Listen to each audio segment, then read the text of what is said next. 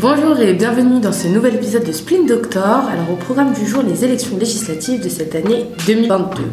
Nous nous retrouvons avec euh, Guillaume Jean qui travaille dans le conseil aux dirigeants au sein du cabinet Women et qui est également enseignant à Sciences Po Paris. Bonjour Guillaume. Bonjour. Alors toi tu es spécialiste des questions d'affaires publiques, des questions de parlement, des questions de communication, de gouvernance. Tu as conseillé des dirigeants économiques, tu as aussi travaillé avec des politiques. Que tu peux te présenter brièvement avec plaisir. Euh, écoute, je travaille dans le conseil aux dirigeants dans un cabinet qui s'appelle Women, euh, au sein duquel je pilote en fait la practice affaires publiques. Euh, autrement dit, ça veut dire qu'on accompagne des dirigeantes et des dirigeants d'entreprise dans leur relation avec les pouvoirs publics. C'est-à-dire quand ils ont euh, un message, une proposition à transmettre, et eh ben on va les accompagner dans, euh, en gros, avoir le meilleur argumentaire, avoir la meilleure posture avec les pouvoirs publics et surtout identifier les bonnes personnes, le bon timing, le bon rythme pour pouvoir ben, faire entendre leur message. Donc je travaille sur des enjeux d'affaires publiques, évidemment aussi de communication. je travaille aussi avec des dirigeantes et des dirigeants dans leur leadership, dans leur dans leurs enjeux, euh, tu vois, de réputation, euh, d'action, de, leadership. Et c'est euh, un sujet, ce sont des sujets passionnants pour à la fois des, dirigeants d'organisations privées, mais aussi d'organisations publiques.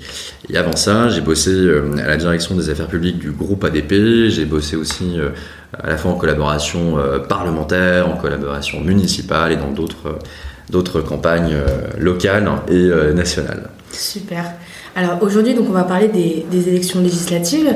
Tu as d'ailleurs rédigé un article sur LinkedIn et on, vous invite tous euh, à aller sur la page euh, de Guillaume pour, gentil, pour le lire. C'est l'instant pub. C'est l'instant pub. donc euh, on va commencer tout de suite. Pour, pour nos auditeurs qui ne seraient pas forcément spécialistes, est-ce que tu pourrais nous faire un, bref rappel du fonctionnement des, bah, des législatives en fait? Oui, alors il y a plusieurs manières d'entrer dans ce, dans ce sujet, mais pour faire simple, euh, au mois de juin, très précisément les 12 et 19 juin prochains, euh, les Français vont élire leurs députés. Euh, en France, il y en a 577. Ça correspond en fait à des circonscriptions. Des circonscriptions, c'est des réunions de plusieurs communes, de plusieurs cantons, qui comptent à peu près le, même nombre d'habitants. Il y en a en France métropolitaine, il y en a dans les collectivités d'outre-mer et pour les Français de l'étranger aussi. Je vous laisse imaginer la taille de ces circonscriptions parce que ça réunit plusieurs, plusieurs pays. Mais ce qu'il faut savoir, c'est qu'il y en a 577 on va euh, les, élire pour 5 ans. La dernière fois qu'on a fait cet exercice, c'était en 2017. Donc là, logiquement, on le fait euh, en 2022 euh, dans un mode de scrutin qui est un suffrage universel direct et un mode de scrutin qui est majoritaire uninominal à deux tours. Donc c'est un terme un peu barbare. Et pour concrètement, ce que ça veut dire, ça veut dire que euh, le candidat peut être élu soit au premier ou au deuxième tour. S'il est élu au premier tour, ça veut dire que, ben, a recueilli euh, la majorité des voix, donc en gros 50% des voix, mais à la condition qu'il ait aussi euh, obtenu un suffrage égal à au moins 25% du nombre d'électeurs inscrits. dans ce cas-là, il peut être élu dès le premier tour. Honnêtement, ça arrive assez rarement. On est plutôt euh, dans un scrutin donc à deux tours et auquel cas, bah, si aucun candidat par définition euh, n'a pas dépassé le premier tour, eh bien, il peut être élu euh, au deuxième. Et dans ce cas-là, il faut avoir une majorité relative, c'est-à-dire d'avoir le, nombre de voix maximal. Peut-être une remarque à ce stade, c'est que les, candidats qui peuvent se qualifier au deuxième tour, c'est ceux qui ont, obtenu à peu près, mais de façon au moins égale, 12,5% des inscrits en nombre de suffrages. La campagne législative, officiellement, elle commence 20 jours avant la date du scrutin, ce qui veut dire que je crois que ça tombe autour du 30 mai. Sauf que Aujourd'hui, quand vous vous baladez, je sais pas, vous sortez du métro, vous sortez du bus, vous allez sur un marché, mais vous allez croiser des candidats, vous allez croiser des équipes de campagne. En fait, les candidats et leurs équipes sont déjà sur le terrain, font déjà campagne. Des, vous voyez des tracts, des affiches, des, euh, des kakémonos qui se baladent dans Paris et dans toutes les villes, les villes de France. Donc, c'est-à-dire que la campagne a déjà commencé. Peut-être un point, Amandine, sur l'encadrement financier de ces campagnes, euh, avec là peut-être un, message clair, hein, c'est que euh, on fait pas n'importe quoi avec euh, de l'argent public quand il s'agit d'organiser une campagne électorale. Très et exactement, c'est très encadré, encore plus sur une campagne législative. Il y a un compte en fait hein, qui est spécialement ouvert et qui est dédié euh, aux dépenses de campagne. Il est détenu par le mandataire, ce qu'on appelle le mandataire financier, avec un plafonnement de dépenses à je crois 38 000 euros. Euh, à la différence des États-Unis, par exemple, je crois qu'une entreprise ne peut pas contribuer à une campagne et les dons euh, des particuliers, donc ces dons-là sont plafonnés.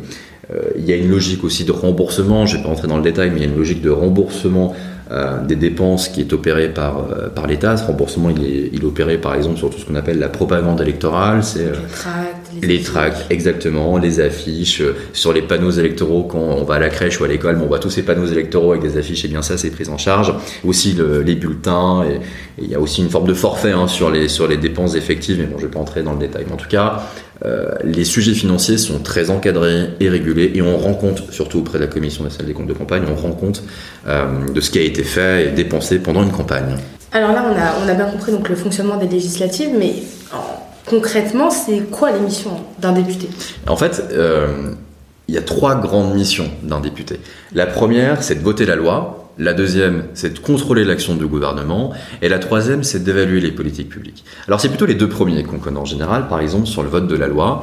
Eh bien, la mission première d'un parlementaire, c'est d'évaluer par exemple des projets de loi. Alors les projets de loi, ce sont euh, bah, les textes euh, qui sont préparés par le gouvernement et qui sont présentés pour être voté au Parlement. Ce qui veut dire que très concrètement, mais quand vous êtes un, député, on a un texte qui euh, vous est présenté, eh bien vous allez l'examiner et surtout, c'est votre droit euh, qui est défini par, le, par la Constitution, à l'article 44, vous avez le pouvoir de l'amender c'est-à-dire de le modifier. Si vous voulez rajouter un élément dans le texte, vous voulez le supprimer, vous voulez aller plus loin, c'est votre droit, à charge à vous après de euh, déposer cet amendement, de le défendre, de convaincre vos collègues et de convaincre euh, bah, le gouvernement. Et ça, c'est une vraie mission de député. C'est de voter et amender un texte de loi. Par exemple, si demain, vous, euh, je sais pas, vous êtes député, vous voulez aussi porter votre propre, loi, dans ce qu'on appelle ça une proposition de loi et pas un projet de loi.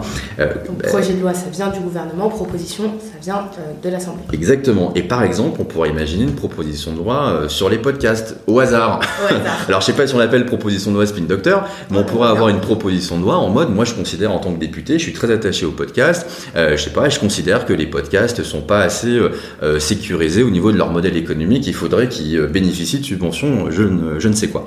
Bon, eh bien vous allez rédiger cette proposition de loi, vous allez la défendre dans ce qu'on appelle une commission, puis ensuite en séance publique, vous allez faire en sorte qu'il y ait une adhésion autour de votre sujet, il y aura ensuite un jeune navette parlementaire, c'est voilà. On rentrera pas dans les détails, c'est plus compliqué. voilà, c'est passionnant, mais c'est compliqué. Mais en tout cas, voilà, vous voyez bien cette idée qui est de voter la loi. La deuxième mission d'un député, c'est de contrôler l'action du gouvernement.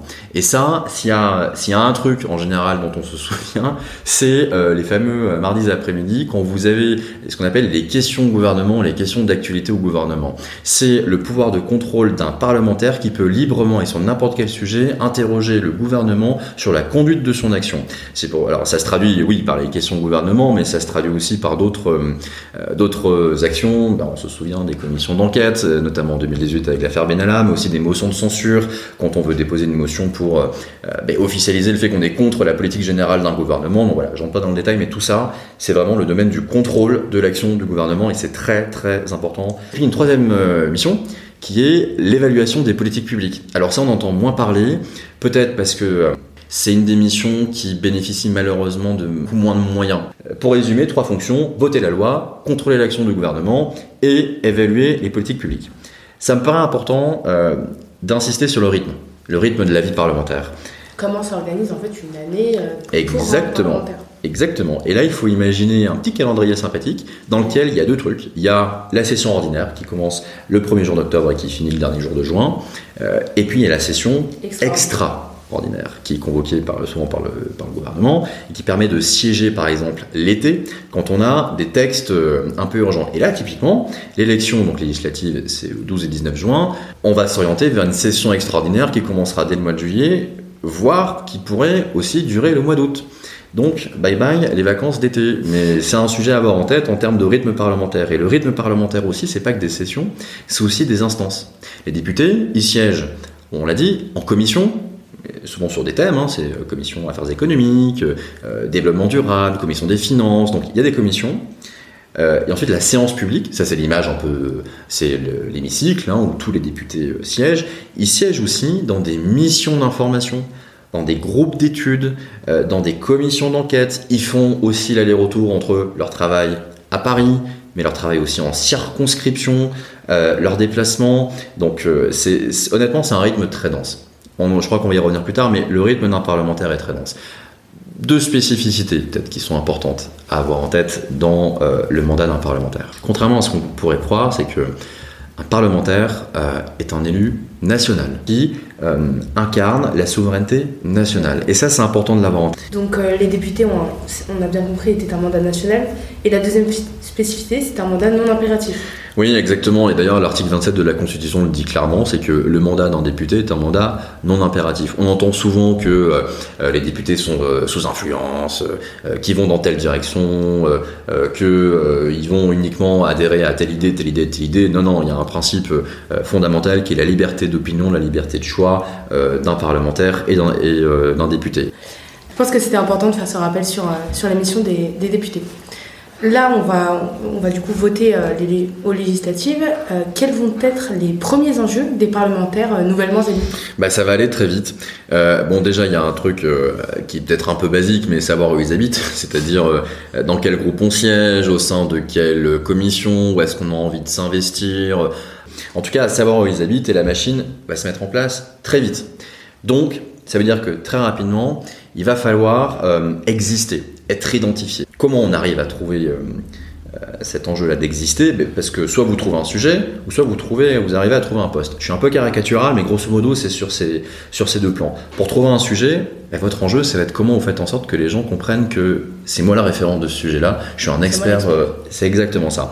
Il y a plusieurs sujets, par exemple sur les déserts médicaux, ben, il y a fort à parier que des députés qui étaient ou qui sont des professionnels de santé vont vouloir se positionner sur des sujets et euh, plus tard quand il y aura des travaux législatifs sur ces sujets bah, faire en sorte d'être nommé par exemple rapporteur rapporteur spécial sur ces textes-là donc exister c'est se trouver un sujet c'est aussi se trouver un poste et un poste euh, exécutif à l'Assemblée, euh, il y a euh, beaucoup de candidats, peu d'élus. Et un poste, ça va tant de présider un groupe d'études, une commission, ou intégrer la présidence, la vice-présidence d'une commission, également au sein d'un groupe, d'un groupe parlementaire. Bref, c'est détenteur d'un titre. Et donc, d'une légitimité. Et qui dit titre dit aussi moyens. Les présidents de commission, par exemple, davantage de moyens en termes d'équipe de collaborateurs parlementaires qu'avec beaucoup de guillemets un simple député.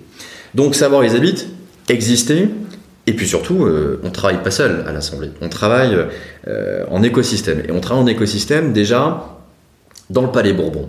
Et dans le Palais Bourbon, c'est être capable de travailler avec euh, ses collègues, de son groupe, son groupe parlementaire, avec aussi ses présidents de groupe, des présidents de commission, travailler à l'intérieur aussi de sa majo, ou de, son union, son union parlementaire, avec des groupes, des groupes alliés, pour voir euh, quel sujet commun on peut porter, quel rapport de force on peut anticiper, comment on peut bref mieux peser dans le débat, mais c'est aussi être capable de travailler parfois avec l'opposition.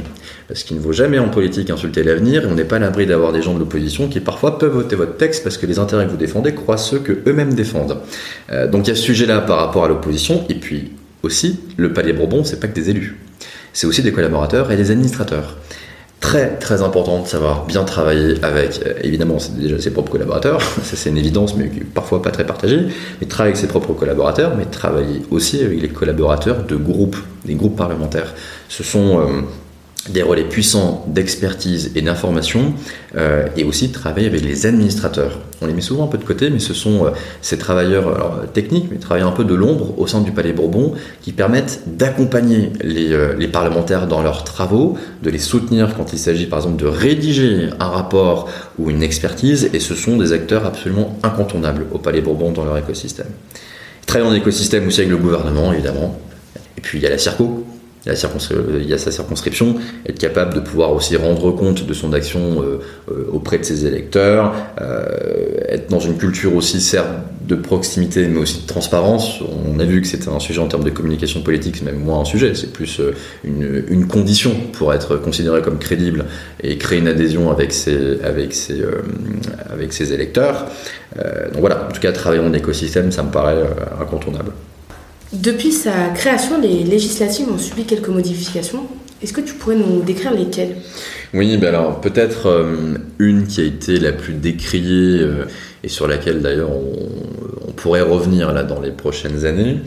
Euh, c'est l'alignement avec non plus le septennat mais avec le quinquennat premièrement et deuxièmement l'inversion du calendrier entre les élections l'élection présidentielle pardon et les élections législatives.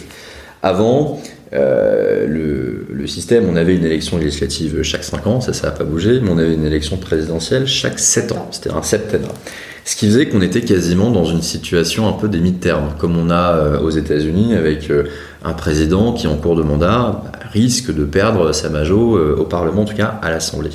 c'est exactement ce qui est arrivé au président Mitterrand en 86 en 93, et c'est la raison pour laquelle d'ailleurs il a bah, subi une cohabitation, vu que c'était son opposition à l'époque de, droite, qui avait gagné les élections législatives.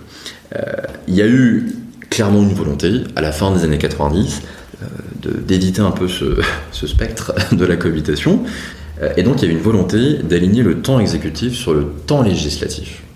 Euh, c'est tout l'objet du référendum euh, constitutionnel qui a eu en, 2000, avec le passage d'une part du, du, septennat au quinquennat et le fait qu'on maintienne le mandat parlementaire à une durée de 5 ans, donc il y a un alignement et surtout on inverse ensuite le calendrier. D'abord on vote à l'élection présidentielle et ensuite à, euh, aux élections législatives, ce qui en fait correspond à une volonté de donner davantage de moyens, une capacité d'agir à l'exécutif pour fuir justement le, le spectre, encore une fois, du blocage euh, et de la cohabitation que on avait connu jusqu'à présent. Donc, par définition, et c'est ce qui est le plus contesté aujourd'hui, hein, mais par définition, ça donne donc une prime au fait majoritaire. Critique d'ailleurs que ça, ça rompt l'équilibre qui avait été fait euh, par la Constitution. Oui, en tout cas, ça donne, euh, ça donne une, force de frappe euh, considérable auprès de l'exécutif, qui souvent bénéficie, après l'élection présidentielle, bénéficie, en théorie, c'est l'esprit de la Ve République, d'une majorité confortable pour pouvoir être euh, bah, dans l'action très rapidement et ne pas avoir de, situation de blocage. Ce qui explique la majorité à l'époque UMP en 2007, la majorité PS en 2012, et puis la majorité LAREM, forte majorité LAREM en, 2000, en 2017. Effectivement. Donc tu l'as dit, depuis 2002, avec l'instauration du quinquennat, la présidentielle, elle s'aligne avec les législatives, ce qui permet euh, la formation d'une majorité présidentielle, ce qu'on appelle le, fait majoritaire. Cette année, est-ce que le fait majoritaire il est remis en question? Et si oui, bah, pourquoi? Oui, alors euh, non, le, fait majoritaire, euh, en fait, reste le principal objet de communication politique. C'est-à-dire que tous les candidats se disent il faut qu'on ait une majorité pour agir, je vais, je vais y revenir. C'est vrai que là, les données, honnêtement, elles fluctuent. Hein, euh, à date où, on se parle, euh, il y a des sondages qui donnent une majorité euh, plutôt au président, en tout cas la majorité ensemble. ensuite, une majorité plutôt à la. Alors, je sais pas si on est la NUP ou la NUPES, en tout cas au bloc de gauche et d'extrême gauche, on va l'appeler comme ça, donc la NUPES. Dans la réalité, encore une fois, c'est une élection qui est nationale, mais qui dépend de circonstances locales. En gros, euh, là, on est en train de raisonner en termes de blocs à l'échelle nationale, mais sur une certaine circonscription, pardon, bah, il y a un attachement de certains électeurs aux députés sortants, un attachement parfois qui est transpartisan. Bon, les choses peuvent quand même fluctuer. En tout cas, le fait majoritaire, c'est vrai que cette année, il est au cœur, on le disait, au cœur des enjeux et d'objets de, communication politique. On le voit bien pour bah, justement parler d'ensemble et de slash l'AREM, BODEM, Horizon, Territoire de Progrès, bref, au sein de cette coalition-là. Vraiment, l'objectif, c'est c'est de conserver un bloc, un bloc majoritaire et conserver surtout une capacité d'action. Pour la NUP ou la NUPES, euh, l'enjeu c'est d'obtenir une majorité de blocs de gauche ou d'extrême gauche. C'est ça l'enjeu, c'est de pouvoir faire justement le levier. Les deux, en fait, on voit bien, dans leur communication politique, ils sont dans une dans un objectif de nationaliser en fait le scrutin. C'est nationaliser le scrutin euh, parce qu'il s'agit en fait de donner une voix soit au président pour agir, et c'est tous les éléments de langage de la majorité présidentielle aujourd'hui. C'est une majorité pour agir, de passer d'un vote euh, d'adhésion pendant la présidentielle à un vote d'action post-législative. Donc donner une voix au président ou, euh, quand il s'agit plutôt de la communication politique de la NUPES, ces éléments de langage, c'est de donner une voix, non pas pour le président, mais contre le président. Et donc, par définition, pour Jean-Luc Mélenchon qui se pose, euh, on le voit bien dans ses affiches, comme Premier ministre, autrement dit comme premier reposant. Et c'est en ça qu'il joue le temps de la communication politique des premiers mois du prochain quinquennat, voire plus largement du prochain quinquennat. Donc tout l'enjeu, en fait, on voit bien de cette communication politique-là, bah, c'est de nationaliser ces élections, et pour ça, le fait majoritaire, alors il n'est pas dit comme ça, il n'est pas présenté comme ça, mais le fait majoritaire, c'est euh, the key of success, c'est le truc que tout le monde va vouloir, va vouloir obtenir. Va vouloir attendre. Jean-Luc Mélenchon, il a lancé un réel mouvement concernant les législatives. Dès l'entre-deux tours, il a fait savoir qu'il voulait se faire élire Premier ministre et imposer une cohabitation à Emmanuel Macron. Alors, est-ce que c'est faisable et, euh, à quelles conditions? Ouais, alors euh, je vais faire un peu une réponse de Normand, quoi. C'est-à-dire que oui et non. Alors en fait, d'abord, euh, honnêtement, c'est un bon coup, un très bon coup de communication politique. Car à la fois sur le signifiant et sur le signifié. Ce coup politique, il est très signifiant, c'est-à-dire qu'on comprend l'objectif quand même, euh, on ne sait pas exactement ce qu'est la Constitution, on ne sait pas exactement comment fonctionne la navette parlementaire, le rôle du parlementaire, blablabla. Honnêtement, on comprend l'objectif. C'est Jean-Luc Mélenchon opposant à Emmanuel Macron. Comment faire en sorte qu'il puisse être Premier ministre Ok. Donc, cet objet de communication politique, il est signifiant, et puis surtout, il valorise le signifié. C'est-à-dire que Jean-Luc Mélenchon, on comprend ce qu'il veut dire et surtout, il émerge comme l'opposant numéro un du débat politique et de fait, il écarte Marine Le Pen, qui quand même était au deuxième tour et Jean-Luc Mélenchon pas du tout. Donc c'est un bon coup euh, euh, de communication politique, il installe, euh, il installe un match, il installe un duel, ce qui lui permet aussi, on va en parler, mais de mobiliser ses électeurs socles, c'est-à-dire ceux qui ont voté pour lui dès le premier tour dans un vote de conviction, euh, et puis ça lui permet aussi de séduire d'éventuels abstentionnistes qui, euh, on le sait, sont souvent découragés parce que justement il y a cette prime au fait majoritaire post-élection présidentielle. Alors oui, c'est un, un, bon coup de communication politique, il n'y a pas de sujet, mais dans les faits, si on est un peu rigoureux, en vrai, c'est une faute constitutionnelle. Parce que, euh, en fait, le Premier ministre, déjà, n'est pas élu, il est nommé, et il est nommé par qui? Il est nommé par le Président de la République. C'est le, pour être tout à fait précis, c'est l'article 8 de la Constitution, mais enfin, cet écrit, c'est comme ça. Euh, après, c'est vrai qu'il euh, y a ce risque de cohabitation, parce que, en gros, le Premier ministre, il est nommé par le Président de la République, et le Premier ministre est le chef de la majorité parlementaire, c'est-à-dire la majorité qui siège et qui est élue à l'Assemblée nationale. Quand le président de la République euh, gagne, euh, je vais parler un peu caricatural, mais s'il gagne les élections législatives, eh bien, il va choisir son Premier ministre dans cette majorité-là. Donc, euh, c'est un Premier ministre qui vient de son camp. Si par contre, c'est l'opposition, donc là, on voit bien que la première force d'opposition, c'est la NUP ou la NUPES. Si c'est cette opposition qui gagne les élections législatives, ça veut dire que c'est elle qui a la majorité parlementaire. Donc, constitutionnellement parlant, le président de la République doit nommer un Premier ministre qui provient de cette majorité parlementaire, donc de l'opposition. Il n'a aucune obligation de nommer Jean-Luc Mélenchon. Et une personne qui n'est pas députée peut être nommée Premier ministre. En revanche, la coutume voudrait qu'il nomme Jean-Luc Mélenchon, si jamais euh, euh, c'est la NUPES qui gagne les élections législatives. Et pourquoi? Eh bien parce que l'Assemblée nationale, elle vote euh, une confiance euh, auprès du gouvernement quand il expose sa politique générale, il vote sa confiance au Premier ministre. Si, vous imaginez bien que si euh, Macron dit ben non, mais moi j'ai pas envie de nommer Jean-Luc Mélenchon euh, Premier ministre, je pense pas que les députés de la NUP ou de la NUPES diront bon ben d'accord, on va proposer une autre personne. Non, il y aura, voilà, il y aura un blocage, personne honnêtement n'y a, ni a, ni a intérêt. Donc voilà comment cette cohabitation, si cohabitation il y a après les, les élections législatives, voilà comment ça, ça pourrait se passer. Plusieurs candidats ont fait savoir qu'ils étaient favorables à une modification du scrutin. Ils considèrent que celui qui est en place biaiserait la représentativité. Est-ce que tu considères que c'est le cas? Et le mode de scrutin actuel est-il en faveur d'une majorité présidentielle? En tout cas, ce qui est sûr, c'est qu'il y a un débat. Euh, il y a un débat aujourd'hui qui était posé déjà pendant la précédente législature, qui était reposé pendant l'élection présidentielle, et vraisemblablement, le prochain quinquennat pourrait euh, trancher, en tout cas faire évoluer le débat. Il y a un débat sur la modification euh, du scrutin au profit, au profit d'un scrutin euh, désormais proportionnel. donc ce serait la fin du phénomène majoritaire.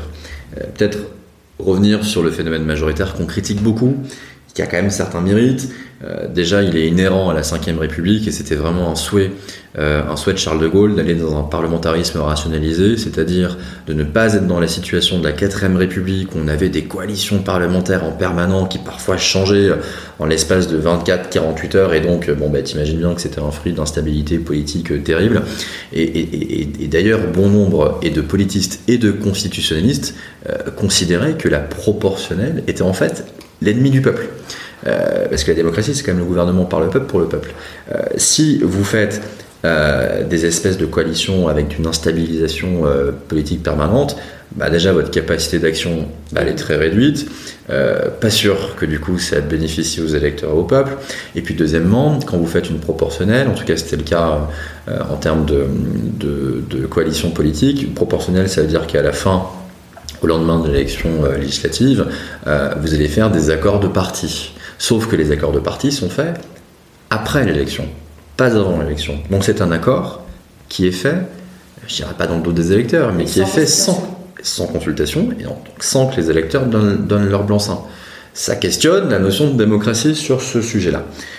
en tout cas, c'est vrai que le fait majoritaire, il est aujourd'hui critiqué parce que il, écrase en fait certains partis de gouvernement et du coup, bah, il y a un défaut de représentativité. C'est vrai que moi, il y a un chiffre qui m'a quand même marqué sur ça. honnêtement, hein, c'est en 2017, le, le, FN, ou le RN, je sais plus, euh, ils ont réuni, aux élections législatives de 2017, ils ont réuni 13,2% des suffrages. Et ils ont obtenu 8 sièges. 8 sièges à l'Assemblée, soit 1,3%. Donc 10 fois moins de députés par rapport à leur score de 13,2%. Ça interroge, honnêtement, on en pense ce qu'on veut sur le fond, c'est pas le sujet. Mais là, sur la représentativité, c'est vrai que ça interroge. On peut le lier au sujet d'abstention, au sujet euh, euh, de, représentativité du politique par rapport à la souveraineté de la nation, mais bon, il y a quand même, euh, un sujet. Donc, du coup, c'est vrai qu'il est posé dans le débat de manière plus en plus régulière et récurrente les opportunités de la proportionnelle. En gros, c'est l'idée que les sièges soient répartis non plus seulement pour ceux qui ont gagné l'élection, mais aussi pour ceux qui sont arrivés deuxième ou troisième. Et c'est vrai que c'est une, opportunité pour déjà l'opposition, pour mieux se faire entendre. C'est une opportunité aussi pour des petits partis qui jusqu'à présent, euh, euh, bah, euh, soit en duel ou en triangulaire, n'arrivent pas à gagner une élection, donc ne sont pas représentés à l'Assemblée nationale. par exemple, il y a des, certains auteurs ou promoteurs de la proportionnelle prennent l'exemple des élections municipales. En fait, aux élections municipales, on vote pour une liste. On vote pas pour, euh, pour un candidat, parce que le candidat, il est élu pendant le premier conseil municipal, bien qu'on voit sa tronche sur l'affiche et le tract. En fait, on vote pour une liste. Et ce qui se passe, c'est que euh, le vainqueur de l'élection, il rafle la moitié des sièges du conseil municipal. Donc, il a une majorité. Et en fait, la seconde moitié des sièges du conseil municipal, en fait, elle est partagée en fonction des ordres d'arrivée du deuxième, troisième, etc. Euh, et c'est cette idée de proportionnel qui pourrait, euh, que certains en tout cas, euh, voudraient mettre en place. Après, honnêtement, là, on, se parle franchement, c'est des sujets un peu de politique, un peu de poloche. la majorité, en général, n'a pas vraiment intérêt à mettre en place une proportionnelle, parce que du coup, ça donne beaucoup plus de voix et donc plus de force de nuisance et d'impact à son opposition. Euh, donc c'est vrai que lorsqu'on accède au pouvoir, on, oublie parfois un peu cette réforme, et c'est souvent vos oppositions qui viennent vous dire eh, coucou, euh, on aimerait bien quand même exister. Et c'est vrai que quand on regarde 2017, euh, je me suis penché sur les chiffres. Hein, L'AREM à l'époque, c'est, enfin pardon, l'AREM Modem, c'est 350 députés. LFI, PCF, c'est 27. Bon, ben, si on faisait une proportionnelle intégrale, on aurait pu arriver à non pas 350 députés de la Majo, mais 249. Donc, bim, 100, Gugus en moins. Euh, et LFI PCF, c'est pas 27, c'est 66. Euh, et le RN, 81. Bon, bah, les chiffres ils sont éloquents et euh, c'est vrai que ça peut décourager certains d'aller au fond de cette, réforme ou au contraire motiver les oppositions de la mettre en place. Alors, on voit aujourd'hui dans ces élections législatives une tripartisation du, jeu politique avec l'extrême droite, l'extrême gauche et, l'extrême centre, selon les, mots du président Macron. Et ils admettent tous des enjeux particuliers. Euh, quant à la formation d'alliances. Est-ce que tu peux faire un tour d'horizon de ces enjeux euh, bah, pour bloc Ouais, bon, en tout cas, ce qui est sûr, c'est que la question des alliances, elle redevient centrale aujourd'hui. Autant on a un éclatement de l'offre politique euh, en France avec euh, des partis, des mouvements, des chapelles, etc. Mais là, on est plutôt en, train de raisonner en termes de blocs. Il y a le bloc donc euh, bon, ben, du centre avec ce que l'on sait du mouvement Ensemble avec Renaissance, le MoDem, Horizon, Territoire de Progrès, Agir, etc. Il y a la NUPES avec les partis qu'on a déjà cités. Et puis, bon, je mets de côté peut-être le Front National et le Rassemblement, enfin, le, le, de Boula France et Reconquête qui, bon, pas à se mettre d'accord, mais en tout cas, on est plutôt sur une logique de bloc. Dans tous les cas, quel que soit le bloc, et pardon, il y a aussi les LR, UDI et euh, les centristes. En tout cas, franchement, quelle que soit la majorité qu'on aura, euh, moi je pense que ce sera une majorité composite parce que justement ce sera une majorité d'alliés euh, et donc des alliés parfois aux intérêts peut-être divergents.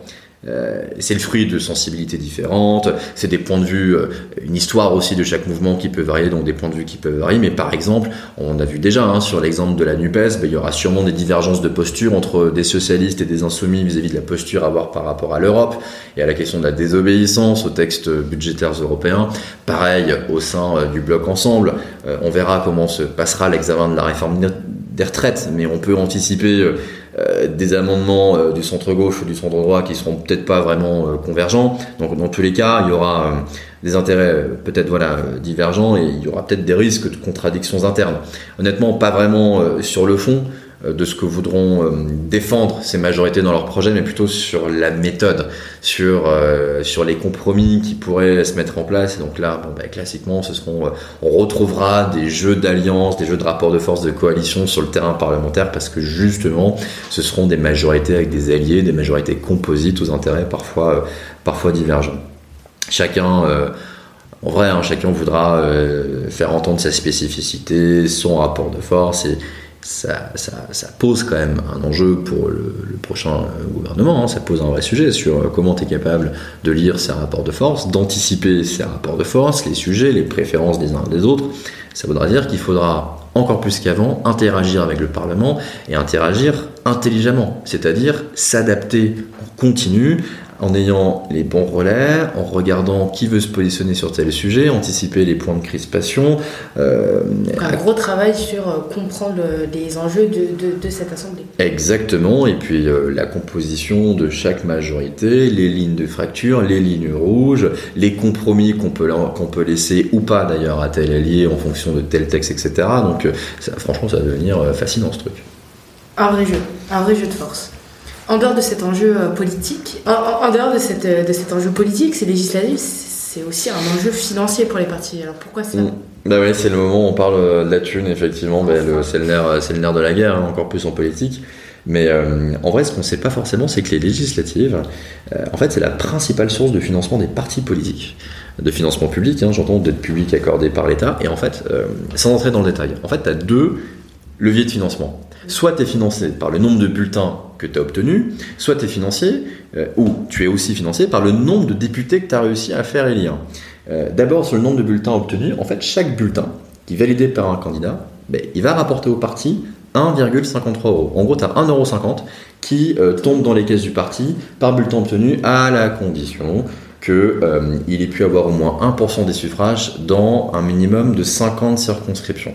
Autrement dit, si tu as un parti que tu as investi 50 candidats, donc dans 50 circonscriptions en France, et que chacun en fait au minimum 1% des suffrages, eh bien, ils vont te rapporter chaque année, pendant toute la durée de la législature, c'est-à-dire pendant 5 ans, ils vont rapporter au parti 1,50€.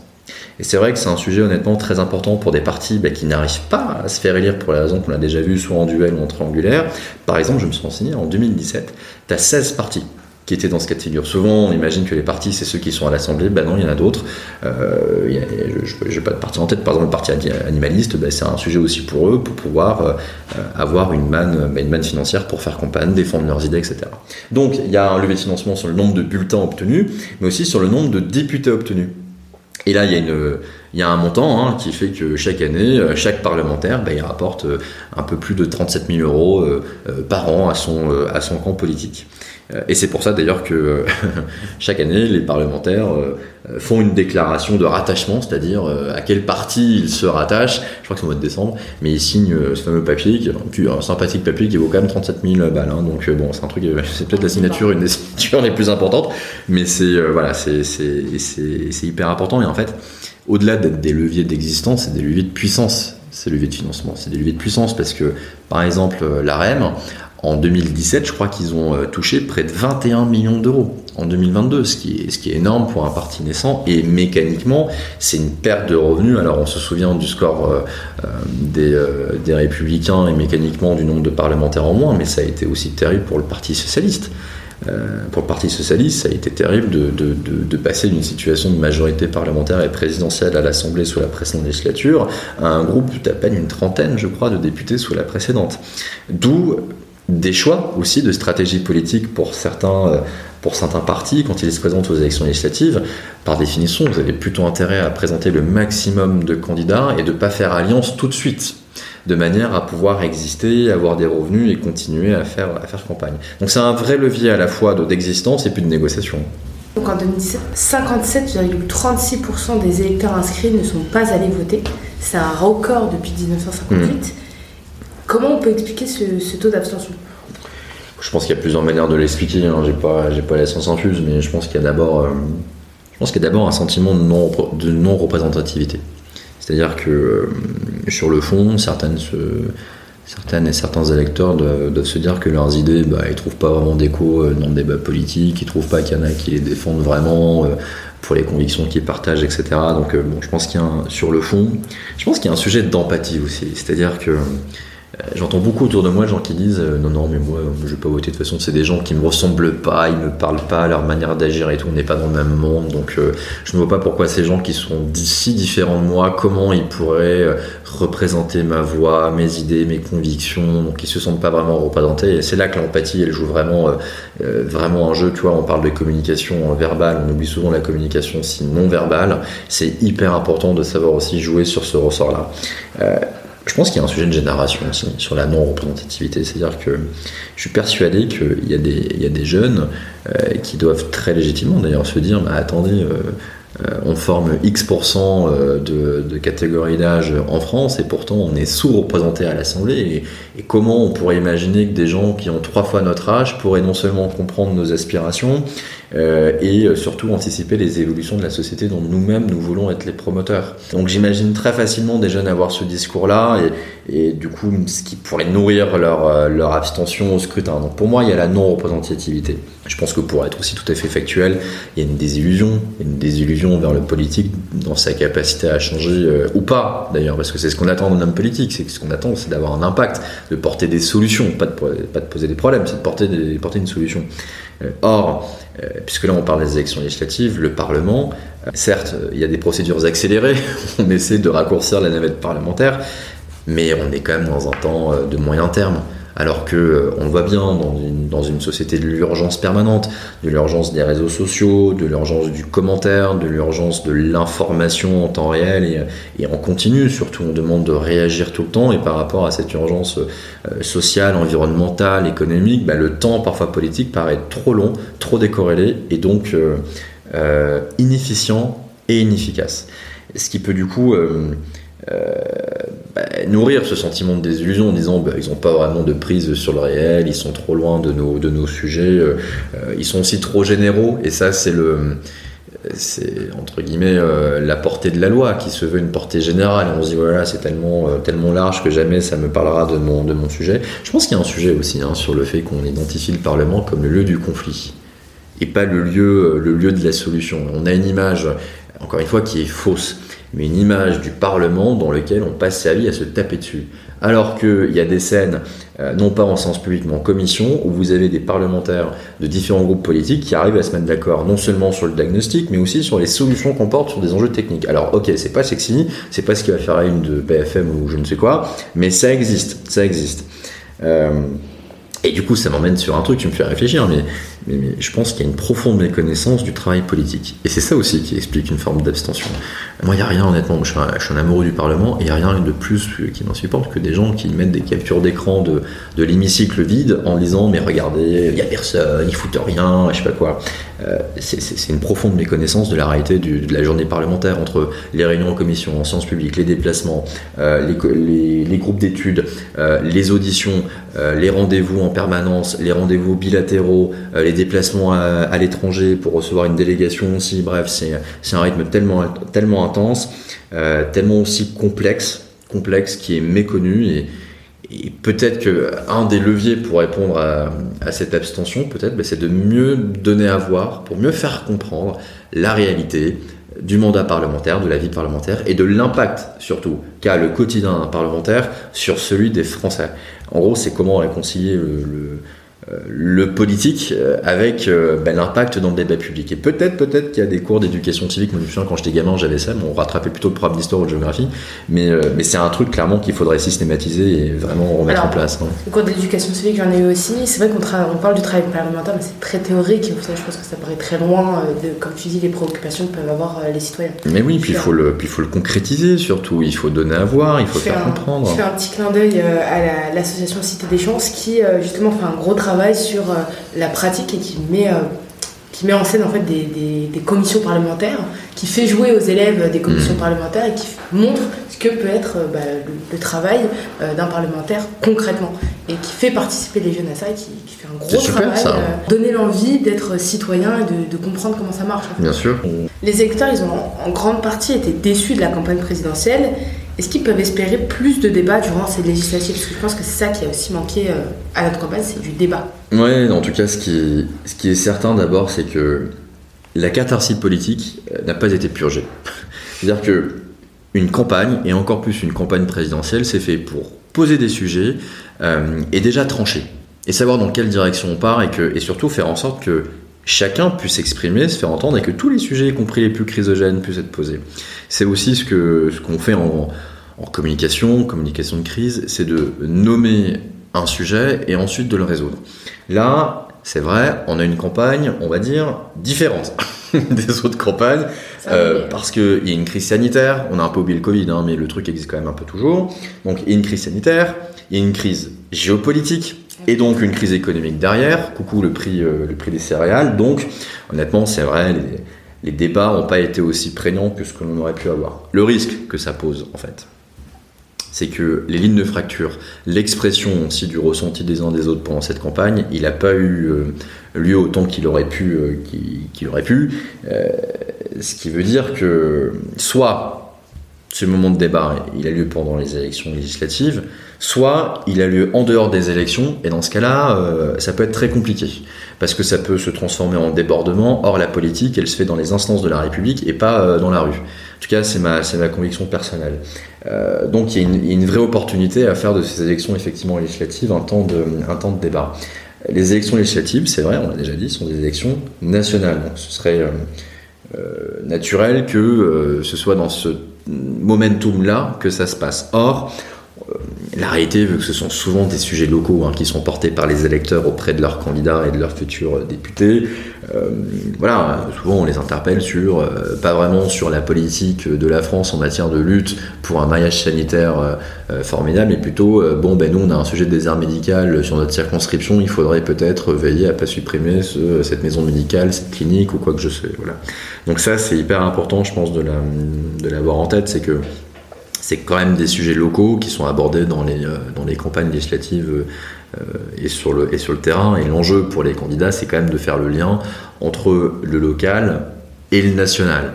Euh, c'est pour ça d'ailleurs parfois ils se positionnent comme les, c'est un peu brutal ce que je vais dire et c'est juste unpopular opinion, mais comme les premiers lobbyistes hein, de leur circo et de leur territoire, parce qu'ils vont faire en fait entendre les sujets de leur circo et les intérêts de leurs électeurs auprès des instances nationales. Alors toute proportion gardée, moi il y a un truc qui m'avait marqué quand je travaillais chez, chez ADP à la direction des affaires publiques, il y avait une députée dont la circonscription était littéralement en bout de piste de Roissy, à l'aéroport Charles de Gaulle.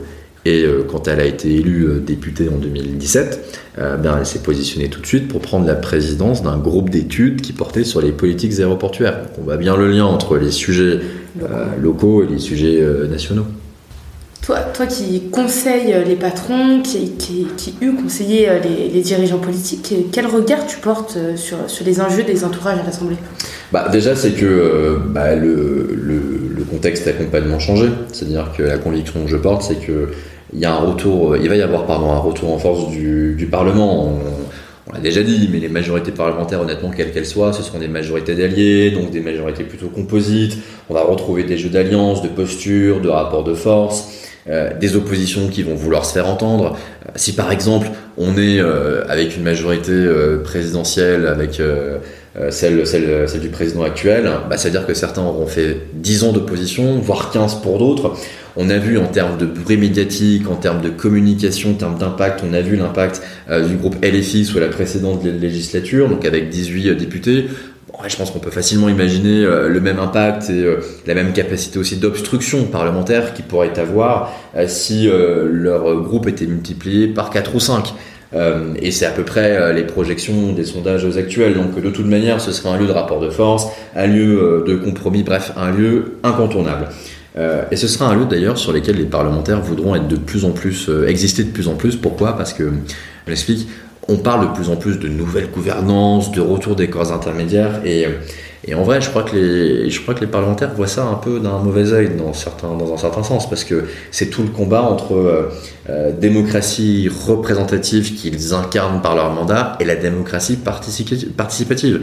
Et leur enjeu, c'est surtout de ne pas se faire squeezer, de ne pas se faire court-circuiter, et donc ils vont vouloir euh, exister. Ils vont vouloir exister dans le débat. bref, tout ça pour dire que la nouvelle donne, c'est que le Parlement va être rendu à mon avis, incontournable. Et que l'on souhaite défendre le texte de son ministre, parce qu'on est son conseiller parlementaire, etc., ou que l'on souhaite défendre les positions d'un dirigeant économique au sein du Parlement, de toute manière, bah, il y a des incontournables, selon moi, qu'il faudra avoir en tête. Déjà, comment fonctionne un élu? Ça peut paraître euh, basique, mais euh, comment il fonctionne? De quoi il a besoin? Il a besoin d'idées, de solutions, de sourcing du terrain.